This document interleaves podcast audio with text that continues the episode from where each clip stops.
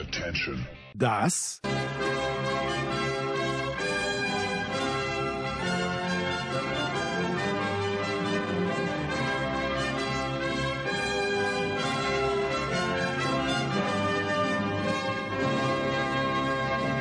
ist Euro fast daily auf sportradio 360.de. Die ablösefreie, fitgespritzte, polyvalente Mittelfeldalternative zur Pandemie-europäischen Fußballsause 2021. Sebastian! Oh, he's gone for it! Unbelievable! Kann Levi 41 auch für Polen netzen? Wie hoch schraubt sich CR7 diesmal? Und kann Gareth seine jungen Löwen diesmal bändigen?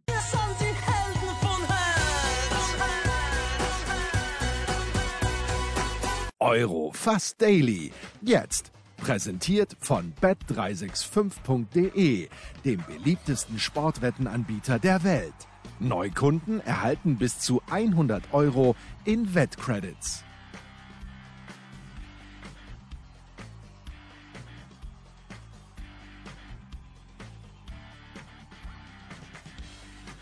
jeden Fall.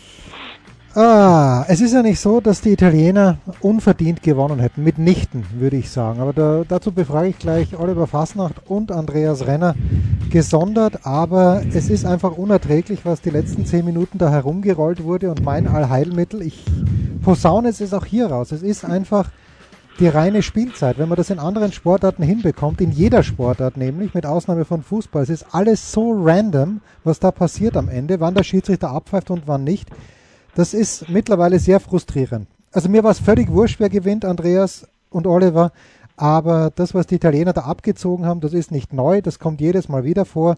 Es ist auch nicht verwerflich, solange es im, im Regelwerk gedeckt ist. Und auch das, was Immobile übrigens vor dem 1 zu 0 abgezogen hat, da würde ich gerne mal den VAR sehen.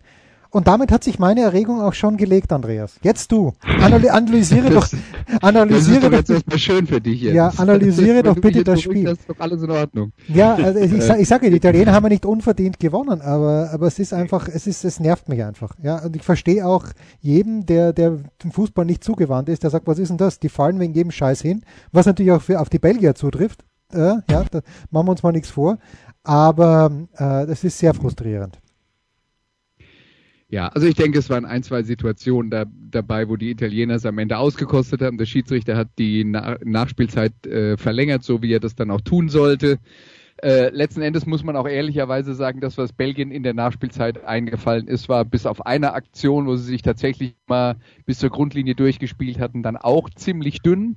Äh, man hat also nicht den Eindruck gehabt, dass wenn die jetzt noch zehn Minuten hätten weiterspielen dürfen, dass Ja, es dann noch klar. irgendwie anders gelaufen wäre. Und äh, ja, ich äh, glaube, also wenn ich jetzt mal so ein Fazit für, äh, für, für mich ziehe von diesem Spiel, waren die Italiener die bessere Mannschaft, weil sie tatsächlich als Mannschaft besser zusammen Fußball gespielt haben. Die Belgier hatten auch ein paar gute und gefährliche Aktionen, aber da hatte man immer eher den Eindruck, das waren dann äh, in, äh, individuelle und Einzelaktionen, die dann äh, zu, zur Gefahr geführt haben. Äh, Und die, die Italiener haben das schon, schon insgesamt stark gemacht. Und ich finde, man sollte jetzt dann auch mal herausheben, wenn, wenn du jetzt dann davon redest, dass die Italiener ähm, da am Ende nur hin und äh, nur rumgefallen sind, auf dem Boden lagen. Das ist ja so ein bisschen das Klischee, was man ihnen vorher immer vorgeworfen hat. Und das hat natürlich auch eine Basis in der Realität. Aber wenn man jetzt vom Fußballerischen ausgeht, ist diese Mannschaft anders und äh, definitiv äh, attraktiver anzuschauen als das, was man Kein Zweifel, über, kein Zweifel. über viele Jahrzehnte mit dem italienischen Fußball verbunden hat. Das gebe ich dir gerne, Andreas. Ja, das, das auf jeden Fall. Aber ich, äh, ja. Oliver, bitte. Gut, dann äh, nehme ich das mal auf und sage, dass das, was äh, bei der Verletzung von Spinazzola von ein, zwei Ja, das stimmt, das stimmt auch, ja, klar. wurde, Ja, das hat das Sandro Abstand Wagner ja auch gesagt. Mich noch viel mehr, mich noch viel mehr anwidert als das, was vielleicht irgendwie äh, skandalös oder irgendwie genervt, genervt aufgenommen wird, was die Italiener zum Schluss gemacht haben, denn das ist alles, was, was jede Mannschaft getan hätte. Also es ist nicht, nicht Italien-spezifisch, aber die Nummer, äh, da sollte sich vielleicht nochmal nicht nur der ein oder andere Belgier sich nochmal überlegen, ob er eigentlich versteht, wer, wie das, was das heißt, einen Kollegen zu haben in seiner Sportart. Äh, das hat wohl, glaube ich, jeder gesehen. Und äh, ich hatte den Eindruck, dass es auch äh, Hazard gehört hat, äh, dies vielleicht sogar ein, ein Schmerzensruf von Spinazzola, denn der ist ja vor ihm gesprintet. In diesem Duell ist es ja passiert und hat sich sofort umgedreht. Ihr könnt euch an die Szene erinnern. Der dreht sich nicht einfach nur so um. Ähm, zu diesen Belgiern, ich glaube Vertongen war das, der da, der da hingegangen ist mhm. und so nachgefragt hat, ob man ihn nicht draußen behandeln lassen könnte, bitteschön. Ähm, haben sich dann auch noch ein paar Schwachmaten aus dem Publikum gesellt. Das finde ich waren gar nicht wenige. Also dann, die haben wahrscheinlich noch nie Fußball gesehen oder schon gar nicht Fußball gespielt. Also da, die haben sich nun wirklich wahrlich nicht mit rumbekleckert. Ich kann echt nur hoffen, dass das keine Münchnerinnen und Münchner waren, weil sonst müsste ich mich für, für meine äh, Menschen hier in meiner Stadt echt total schämen. Es war abartig. Also wirklich, das war das allerletzte und deswegen äh, kann ich nur sagen, wenn ich sowas höre, bin ich eigentlich, wäre ich ganz froh, wenn wir vielleicht die Idioten wieder aus den Stadien rausholen könnten. Und äh, deswegen fand ich auch die Zeit zur Pandemie auch wenn das sicherlich keine Mehrheitsmeinung ist, aber das fand ich sogar sehr angenehm, weil nämlich genau solche Auswüchse nicht mehr stattgefunden haben. Auch nicht, als dann ein paar tausend nochmal erlaubt waren oder ein paar hundert, weil das dann doch eine ganz andere Art von Publikum war. Also das ist meine Antwort erstmal auf das, was du mit den Italienern gesagt hast. Und dann noch ein kurzer Satz. Italien hat völlig verdient gewonnen. Ähm, ja, ich, ich glaube, ja. dass, dass die Belgier auch zu groß gemacht werden in äh, in Teilen war das toll, aber wenn du drei, vier Spieler hast, die äh, einigermaßen gute Leistung bringen, die anderen aber nicht ihre Top-Leistung. Vom Taktischen habe ich da auch einen äh, Sieg der Italiener gesehen. De Bruyne war nicht in Topform, auch durch seine Verletzung natürlich während des Turniers. Ähm, wenn dann ein 19-Jähriger im Grunde genommen fast der überragende Spieler ist mit äh, Lukaku da vorne, dann sagt das schon einiges aus. Und ich habe ohnehin nicht ganz verstanden, die, die Aufstellung, wer kam oder wer eben auf der Bank Platz nehmen musste. Da bin ich eh äh, gespannt, was man da von Belgien mal hört, weil also hätte jetzt äh, hätte jetzt gedacht, dass vielleicht der ein oder andere bessere Chancen hat, vom Beginn an zu spielen. Und Witzel war jetzt auch nicht in Topform. Meunier heute auch nicht. Also das ist schon richtig, wie das gelaufen ist. Nein, nein, Entschuldigung, das ist, das ist, ist länger geworden. Nein, das ist auch, leid, ja. Oliver, da sind wir auch einer Meinung. Die Italiener sind auch verdient aufgestiegen, auch wenn man sieht, äh, wie dieser Elfmeter zustande gekommen ist. Ja, also das äh, ist ja das. Äh, ich, ich, ich verzweifle. Dummheit. Naja, aber na, Dummheit, aber das ist schon eine schwache Schiedsrichterleistung auch.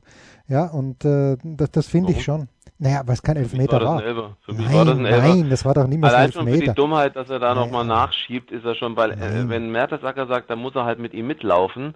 Das hat er ja recht. Das Blöde ist nur, er wurde überlaufen, hat gemerkt, dass er nicht mehr hinterherkam. Und es war seine einzige Chance, die Szene noch zu stoppen. Also wenn man so hingeht und das so, ein, so einen Eindruck nein, macht, nein, nein. Äh, und für mich ist es ein Elfer. Also es ist ein Elfer, den man pfeifen kann. Es ist sicherlich nicht der schlimmste Elfer aller Zeiten. Das also die, die klarste Entscheidung aller Zeiten. Aber es reicht nicht, um den zurückzunehmen, wenn es der Schiedsrichter in der Tatsachenentscheidung so sieht. Das ist meine Meinung. Ja, ich, ich bin da, bin, bin da, äh, ich, nicht alles, was Sandro, nicht alles, was Sandro Wagner sagt, er kriegt meinen Sanctus, aber da hat er meinen Sanctus bekommen, weil er gesagt, das, das, das war ein Witz, Andreas. Ja, also hat er das gesagt? Äh, okay. Wenn, wenn, wenn ich mich da so zwischen euch platzieren darf, ein Witz war es für mich nicht, weil ich sehe halt schon, dass in der Situation eben nicht nur mit dem äh, Oberkörper geschoben wird, sondern dass dann eben auch nochmal mit dem Ellenbogen quasi unter die Achselhöhle nachgeschoben wird. Ob man das dann zwangsläufig mit Elfmeter äh, bestrafen muss, ich denke, darüber kann man diskutieren. Ich habe auch kein Problem, wenn jemand sagt, den hätte ich nicht gegeben. Aber wenn er ihn gegeben hat, und das ist ja dann eben auch die, die Wahrheit äh, dieser Geschichte, ähm, es ist halt ein Kontakt da, äh, wo man dann zumindest nicht sagen kann, der Schiedsrichter hat hier eine Fata Morgana gesehen. Und dann, äh, ja, dann ist es halt vertretbar, den zu geben. Und vertretbar heißt, ist nicht das gleiche wie richtig, aber vertretbar ist, man kann es argumentieren. Gut. Kann man argumentieren, kann man argumentieren, Oliver, dass das ähm, die erste Halbzeit zumindest das beste Spiel dieser Fußball-Europameisterschaft, das unterhaltsamste Spiel. Ich hatte das überhaupt nicht erwartet. Ich habe echt gedacht, die, die werden abtasten, werden vorsichtig spielen und das ist ja eigentlich von der ersten Minute an, haben die mit Vollgas gespielt, beide Mannschaften. Ich bin ganz glücklich, dass die Italiener heute wieder das gezeigt haben, was sie gegen Österreich äh, nur eine Hälfte gezeigt haben und dann eigentlich fast gar nicht mehr dass sie das heute wieder gezeigt haben in so einem Spiel, weil es zeigt eben sehr deutlich, dass es tatsächlich eine andere, eine neue, eine offensivere, eine, eine viel ja, aktivere Herangehensweise im Spiel nach vorne ist. ohne hinten irgendetwas aufzugeben. Also für mich ist das die auch mit, äh, glaube ich, die, kann ich sagen, die taktisch beste Mannschaft. Es ist die beste Mannschaft. Es sind die besten Verbindungen der Mannschaftsteile. Es ist die beste Mischung und sie haben heute auch äh, einen super Fußball in der ersten Hälfte gespielt. Ich will jetzt nicht zu negativ über Belgien sprechen, weil ja alle sie hochleben lassen. Aber auch da muss ich sagen, fand ich auch schon die Italiener besser. Und ähm, ich muss sagen, dass mir so eine die zweite Hälfte von Österreich gegen Italien auch gut gefallen hat und das ganze Spiel Schweiz gegen Frankreich auch. Ob es die beste Hälfte war, die besten 45 Minuten, kann ich nicht sagen. Aber es, aber es gehörte für mich auf jeden Fall mit zum Besten, was wir bei dieser EM gesehen haben, ja. Ja, Andreas. Und ähm, was, was heißt das jetzt äh, für den großen Klassiker am, am kommenden Dienstag? Also es ist natürlich eine klassische, eine klassische Begegnung zwischen Italien und Spanien, aber natürlich in einer Besetzung, die, ja, die, die neu ist, die wir so nicht gesehen haben. Weil man kann es ja nicht vergleichen mit dem Europameisterschaftsfinale 2012. Das ist jetzt dann doch schon neun Jahre her, dass die Italiener mhm. äh, mit 4 zu 0 verloren haben. Und äh, da sind auch, glaube ich, äh, mit Ausnahme von Sergio Busquets und äh, Jordi Alba, bei den Spaniern ist, glaube ich, niemand dabei. Thiago möglicherweise, aber glaube ich auch nicht. Und bei den Italienern wahrscheinlich, wahrscheinlich gar niemand. Äh, denkst du, dass die Italiener, und das ist natürlich Na, rein Hypothetisch. Chiellini hätte doch eine Chance. Ah, Chiellini, ja, natürlich. Und Bonucci möglicherweise auch. Das ist klar. Aber äh, gehst, gehst du davon aus, dass die Italiener weiter so powern? Weil es ist so gut gelaufen. Warum, warum sollten sie auch anders spielen eigentlich? Also, äh, als ich eben die Lobeshymne von Oliver gehört habe, habe ich gedacht, mh, hm, also nach der Lobeshymne ist wahrscheinlich im nächsten Spiel scheiden sie sang- und klanglos aus. Nicht, weil Oliver äh, zwangsläufig falsch liegt, sondern weil es immer so ist, wenn man sich für so eine Mannschaft fußballerisch begeistert, ja. dass die bei so einem Turnier dann auf irgendeinen defensiv eingestellten Gegner trifft und der kocht, äh, gräbt ihnen dann das Wasser ab und dann geht nichts mehr. Ähm, ja, es ist, äh, es, es wird auf jeden Fall ein interessantes Spiel und eben zwei neue italienische und spanische Mannschaften und ähm, die äh, Spanier sind zwangsläufig eine andere und nicht mehr so gute Mannschaft wie äh, das Team, das äh, drei große Titel hintereinander äh, gewonnen hat, ganz klar. Ähm, und die, die Italiener, die sind halt so ein bisschen heimlich still und leise wieder äh, richtig erstarkt, was damit zu tun hat, also wenn man regelmäßig die Serie A äh, verfolgt, dass äh, viele von den von den großen Clubs, die sich in der Vergangenheit eben immer wieder mit alternden äh, Stars für viel Geld noch äh, verstärkt haben, in Anführungszeichen, dass da halt bei vielen Mannschaften inzwischen relativ viele junge Spieler ähm, aktiv sind. Der AC Mailand wäre zum Beispiel ähm, äh, eine, ein Team, das in, in der Vergangenheit ja äh, früher, also wirklich die, ihre, die haben ja ihre alten Stars durchgeschleppt, bis sie fast schon einen Rollstuhl gebraucht haben. Äh, da, da hat sich viel getan, insgesamt in Italien. Und das sieht man auch an dieser Mannschaft. Es sind viele junge, interessante Spieler. Barella Spinazzola, der sich ja jetzt leider heute verletzt hat und so weiter und so fort. Äh, eine ganze Reihe von, von Leuten, die, die erstmal noch große Namen werden in der Zukunft. Aber da ist eine, eine Menge Potenzial da. Und äh, ja, es ist auch das Schöne, dass sie tatsächlich ihre Stärken im fußballerischen Bereich haben und die auch ausspielen wollen. Und gegen Spanien würde ich jetzt dann also tatsächlich nicht unbedingt ein, ähm, äh, ein, eine totale Abwehrschlacht erwarten, wo beide dann äh, versuchen, nur Fehler zu vermeiden. Das sehe ich eigentlich jetzt nicht in diesen beiden Teams angelegt. Vielleicht rede ich mir das aber auch nur schön und hoffe es auch nur. Aber ähm, ja, also ich würde, ich würde versuchen, dir selbst und mir auch Mut zu machen, Jens. Also ich werde mit der spanischen Flagge vor dem TV-Gerät sitzen, Oliver, weil ich die Spanier mag. Wenn auch äh, ich, ich mochte die Spanier immer trotz Sergio Ramos. Das, äh, das war wirklich für mich äh, auf, auf der Kippe. Ja, ich mochte sie trotz. Also der ist jetzt nicht mehr dabei. Ich mag sie jetzt hauptsächlich wegen des Trainers. Ähm, aber äh, ich glaube, ähm, wenn man sich das erste Spiel anschaut, ich glaube, dass Italien wirklich die Kraft und auch das spielerische Vermögen hat, die Spanier zu zerlegen, Oliver. Wenn man die Spanier andrückt und äh, die, die Schweizer haben, da, haben einfach die Mittel dazu nicht gehabt, aber die Spanier haben mich heute extrem enttäuscht. Echt? Okay, also erstmal kann ich sagen, äh, Chiellini und äh, genau, Chiellini und Bonucci. 2-12? Die haben beide gespielt gegen Spanien ja, damals. Okay, ja. Habe ich gerade mal nachgesehen. Und Sirigu hatte das große Glück, auch da Ersatzkeeper zu sein. das, die habe ich jetzt gefunden. Bei den Spaniern habe ich noch nicht nachgeguckt.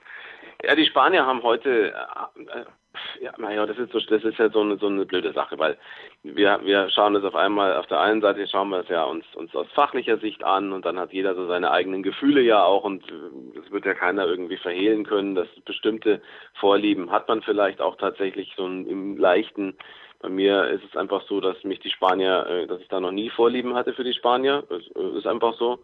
Ähm, und und äh, ich, ich, muss schon sagen, dass, dass ich mich schon auch für die Italiener für heute einfach freue. Den Schweizern hätte ich es gegönnt, weil ich äh, schon schon sehr lange, auch als Kind eigentlich schon immer auch Schweizer Sportler angefeuert und äh, toll fand, hatte auch kann ich ja mal sagen, ein bisschen Nähkästchen, so ein eigenes Schweiz-Album, so ein Fan-Album. Oh mein Gott, mit Erika Hess. Ich hoffe, Erik, ich hoffe, Erik. Agostini und so Sachen äh, ah. abgeheftet und Erika Hess, du weißt, wovon ich spreche. Und Denise Bielmann. Oh, Oliver, ich hoffe, dass Denise Bielmann. Und mit der Kuhglocke vom, Tele vom ja. Fernseher gesessen, wenn Abfahrtsrennen waren. Mhm. Ja? Ja, aber Denise Bielmann so muss, eine, also. muss, muss eine Doppelseite bekommen haben, hoffe ich, in, in deinem ja, hat sie auch bekommen, ja, ja auf jeden Fall. Ja, so ganz genau, so diese Richtung. Ja, und deswegen, also war es also natürlich so, dass es, ich fand es großartig, wie sie wieder gekämpft haben. Und, und es ist einfach, ich fand, fand, fand schon diese, diesen Unterschied, äh, Herz, Einsatz an sich glauben, trotz aller schwierigen Bedingungen und sie einfach nochmal alles, alles geben, fand ich schon so großartig der Unterschied. Wie hat Deutschland gespielt nach Rückstand gegen England? Und wie hat die Schweiz gespielt nach Rückstand gegen Frankreich? Und heute halt auch wieder ein Mann weniger. Und äh, aber ich meine, sind wir ehrlich, äh, die Spanier müssen das Elfmeterschießen verhindern. Äh, sie müssen vorher mindestens zwei Tore schießen in der Verlängerung und ähm, das waren jetzt auch nicht alles nur Top-Paraden, ist auch angeschossen worden zum Teil der Sommer. Also deswegen ist der Sieg schon in, geht schon in Ordnung. Ich fand die heute gar nicht so schlecht, aber das ganze Turnier über haben sie mich noch nicht besonders, äh, besonders überzeugt. Ich fand sie ein bisschen pomadig einfach heute. Ja, in der Verlängerung dann nicht, ja, da hatten sie natürlich. Aber doch in allen anderen Spielen auch, bis auf dieses äh, ja, in, unwirkliche 5-0. Ja, aber dieses unwirkliche 5-0 gegen die Slowakei, das war ja auch bedingt durch diese Volleyball-Einlage des Torwarts. Äh, da, da war, ist ja auch schon wieder alles in die Richtung vielleicht herausgeholtes ja, 1-0 gelaufen. Ja, also nämlich haben sie auch in diesem Turnier auch, das Spiel gegen Kroatien war natürlich geil anzuschauen. Ein 5-3 in der Verlängerung. Nehme ich, nehme ich any day. Aber so richtig überzeugt haben sie mich nicht. Ja. Andreas, hast du noch. Ich äh, das Gefühl, Andreas schon. Nein, ich weiß nicht, Andreas. Die Spanier und die Spanier und Renner. Was, was ist da los, Andreas? Zwischen euch beiden. Wir wollen es wissen, Andreas. Was soll da sein? Ja, ist, ist da überhaupt irgendwas oder ist da gähnende Leere? äh, also jetzt mal, wenn, wenn, äh, lass mich mal so sagen, wenn ich mir, wenn, wenn ich jetzt mal Fußball äh, beurteilen soll, die Qualität des Fußballs beurteilen soll in den, in den nationalen Ligen. Äh, und nehme jetzt mal raus, dass mich die Bundesliga halt interessiert, weil ich Deutscher bin. Dann würde ich sagen, meine erste Option wäre die Premier League, meine zweite Option wäre die äh, Primera Division. Das wären die zwei Ligen, die ich wahrscheinlich intensiv verfolgen würde, wenn ich es äh, alles so machen könnte, wie ich, äh, wie ich dürfte. Aber ähm, ja, also die, ich, ich äh, mag spanischen Fußball sehr gerne. Und ähm, ja, ist hier. Ich habe übrigens auch noch nie irgendwelche Schweizer intensiv angefeuert und äh, bin da nicht als, aus der Kindheit vorbelastet. Insofern, das, das ging an mir vorüber. aber äh, ja, also das ist jetzt aber dann trotzdem, also ich schaue auf dieses Spiel und sage, das sind zwei interessante Mannschaften, die beide das Potenzial haben, diesen Titel zu gewinnen. Ich würde auch die Italiener zunächst mal für eigentlich stärker halten, aber äh, eigentlich ist halt, äh, naja, eigentlich stärker würde ich dann so definieren, wenn die zehnmal gegeneinander spielen und es muss immer einen Sieger geben, dann würden die Italiener wahrscheinlich sieben davon gewinnen. Aber vielleicht ist ja im Halbfinale einer von den drei Tagen, an denen die Spanier gewinnen. Kann sein. Dienstag also im Wembley Stadium, das dann erstaunlicherweise am Mittwoch schon wieder ein Spiel sehen wird und am Sonntag gleich das nächste, dass der arme Rasen das aushält. Ich ahne, es könnte Probleme geben. Ein ganz kleiner Blick noch auf den morgigen Tag, Oliver. Die Dänen scheinen, Dänen lügen nicht, hat uns schon Otto Walkes vorgesungen vor vielen, vielen Jahren. Aber die Dänen scheinen jetzt wirklich dieser Sentimental Pick von allen zu sein. Äh, wohl vergessend, dass die Engländer auch noch auf diesem Ast sind. Dänemark gegen Tschechien. Jetzt weiß ich nur, Oliver, aus jüngster äh, Erinnerung, dass, dass du äh, sehr viel auf die Tschechen hältst. Und äh, die, die bringen dieses unsägliche Momentum mit. Die Dänen bringen auch ein gewisses Momentum mit. Welches wird stärker sein? Am Samstag um 18 Uhr, ich weiß gar nicht, wo genau sie spielen, ehrlicherweise. Sind die in Baku Sie unterwegs? oder? spielen, Ja. sie spielen in Baku, Ah, ja, okay. in Aserbaidschan. Ja. Und Björn Kuipers, der Niederländer, pfeift das Spiel. Finde ich nicht schlecht. Finde ich nicht schlecht. Tschechische Republik. Und Felix Brich, Dr. Felix Brich, morgen England gegen Ukraine. Ist auch clever. Also ich meine, er wird davon nicht beeindruckt äh, sein, beeinträchtigt sein, aber ich meine, wir sind gegen England ausgeschieden. Ich würde als UEFA nie so eine Ansetzung machen. Völlig egal, wie integer ein Schiedsrichter zu erwarten ist, äh, würde ich aber nie machen, weil ich mir damit Kritik ersparen würde, aber bitteschön. Äh, die Dänen sind, äh, sind in einer Hinsicht, finde ich, ein, ein, ein herausragendes Team, weil sie einfach auch wissen, dass man von außerhalb des Strafraums abschließen kann. Das haben die Italiener heute auch zum Beispiel gezeigt. Die Belgier haben es versucht. Aber es gibt so viele Teams, die alle den Ball, wo alle die Spieler den Ball irgendwie reintragen wollen und dann noch ein Pass und noch ein Pass und immer das gleiche Schema. Und, und bei Dänemark sehe ich einfach mehr Rhythmuswechsel. Ich sehe irgendwie, dass die, dass die einfach ein bisschen mehr, die, die haben mehr Durchschlagskraft für mich als die Tschechen. Aber die Tschechen, da hast du natürlich mit Schick unter anderem Leute, die gerade in sehr guter Form sind. Also im Gegensatz zu einigen äh, Belgiern, die nicht in Topform dieses Turnier bestritten haben, würde ich sagen, dass die Tschechen zum Teil wirklich nah an ihrer Topform äh, viele im Team sind. Und bei Dänemark sehe ich aber schon, schon diesen, diesen enormen Schwung, den sie haben. Es ist, aber es ist nicht nur die sentimentale Note, das würde, finde ich, das Ganze sehr verknappen, sondern es ist also einfach ein gutes Team. Ähm, und diese erste Niederlage ist zurückzuführen auf den, auf das, was passiert ist in diesem Spiel. Aber von, von der Leistungsfähigkeit sehe ich die Dänen als äh, Team, das auch sogar den Europameistertitel holen kann. Also ich finde, dass die eine gute Mischung haben und eben wirklich gute Schützen auch haben. Die haben einen guten Zug, das gefällt mir. Wer Österreich in der WM-Qualifikation in Wien haushoch schlägt, auch wenn da die Tore geschenkt waren durch äh, unseren Torwart, äh, Sportskameraden Schlager vom Linzer ASK, der ist auf jeden Fall ein Anwärter auf den Europameisterschaftstitel. Keine Frage. Quoten bei bet365.de 2,1, denen sind Favorit. 3,8 Sieg Tschechien, 3,2 Unentschieden. Am Abend, Andreas, sind die Engländer noch klarer, rer, rer, rer Favorit gegen die Ukraine. Puh, ganz ehrlich, äh, es ist, es, für mich deuten alle Zeichen darauf hin, Andreas, dass England wieder scheitert. Ich weiß nicht warum.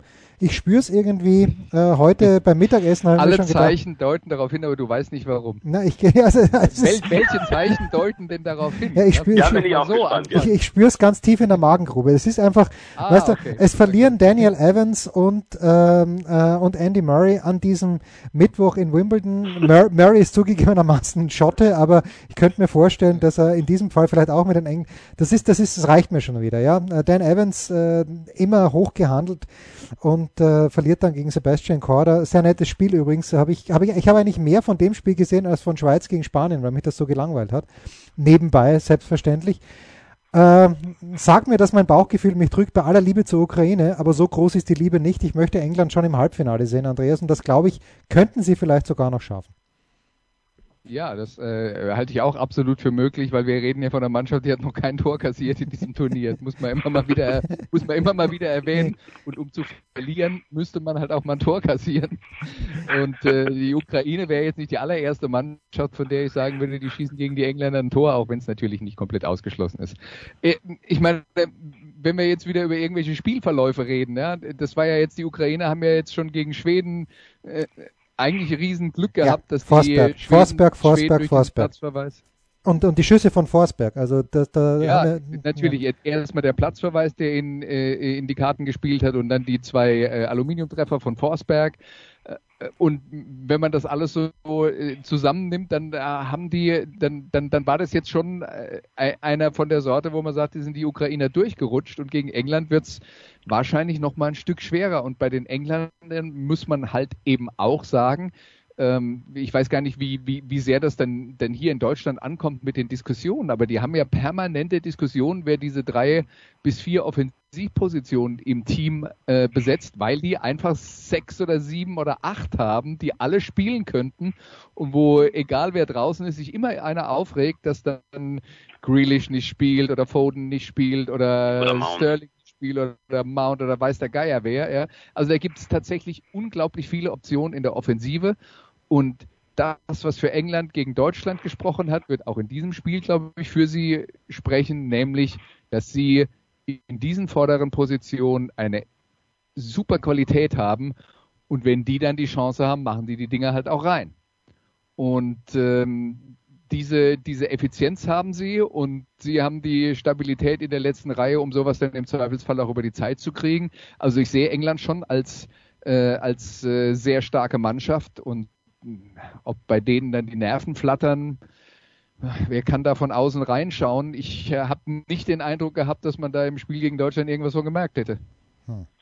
Also ich glaube, bei der Ukraine ist einfach so, dass, sie, dass sie ein paar wirklich clevere Jungs in ihrer Mannschaft haben und auch ein paar ziemlich begabte. Also wenn man Sinchenko so sieht, wie er spielt, ja Remchuk, äh, Schaparenko, äh, Sidorczuk, das ist jetzt nicht gerade das Allerschlechteste, was man aufgeboten hat, unter anderem. Und ähm, dann dazu noch äh, einen Coach, der, ich habe irgendwie das Gefühl, dass das ein Fuchs ist, Andriy Shevchenko, so wie als Spieler, jetzt auch als, als, als Trainer.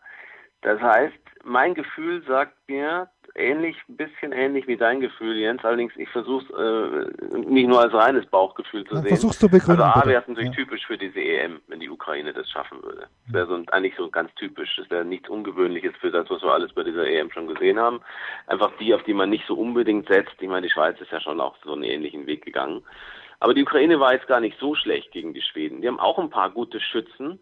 Und wenn es 0-0 ist, ich könnte mir sogar vorstellen, dass Shevchenko sagt, weißt du was, dann gehen wir halt in den Elfmeterschießen, macht ja nichts. Wenn die Engländer kein Tor zulassen und wir aber auch nicht. Das wird ein sehr taktisches Spiel auch werden. Ich glaube, dass die Ukraine dann Chancen hat, wenn sie es schafft, die Engländer auch genauso in, in Stillstand zu bringen, wie das ja letztlich beide Teams gegenseitig äh, Deutschland und England gemacht. Es war ja kein Hochgeschwindigkeitsfußball, weder von der einen noch von der anderen, eben auch aus taktischen Gründen. Und deswegen sehe ich da keinen Sieg für England nach 90 Minuten.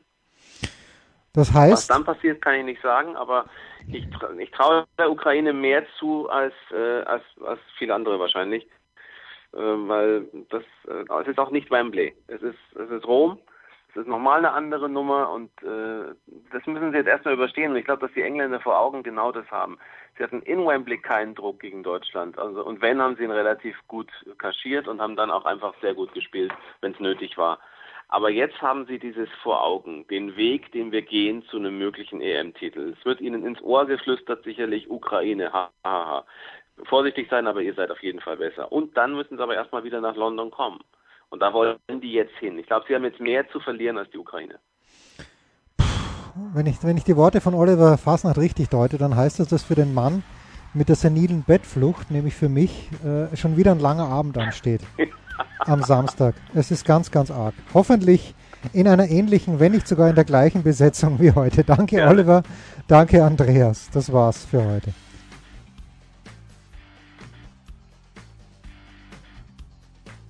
Das war Euro Fast Daily auf Sportradio 360.de. Präsentiert von bet365.de, dem beliebtesten Sportwettenanbieter der Welt. Neukunden erhalten bis zu 100 Euro in Wettcredits. Versäumt nicht unsere Big Show, jeden Donnerstag neu. Oder unsere Dailies zu Gott und der Fußballwelt. Und ab September gehen wir natürlich wieder in die Football Huddle.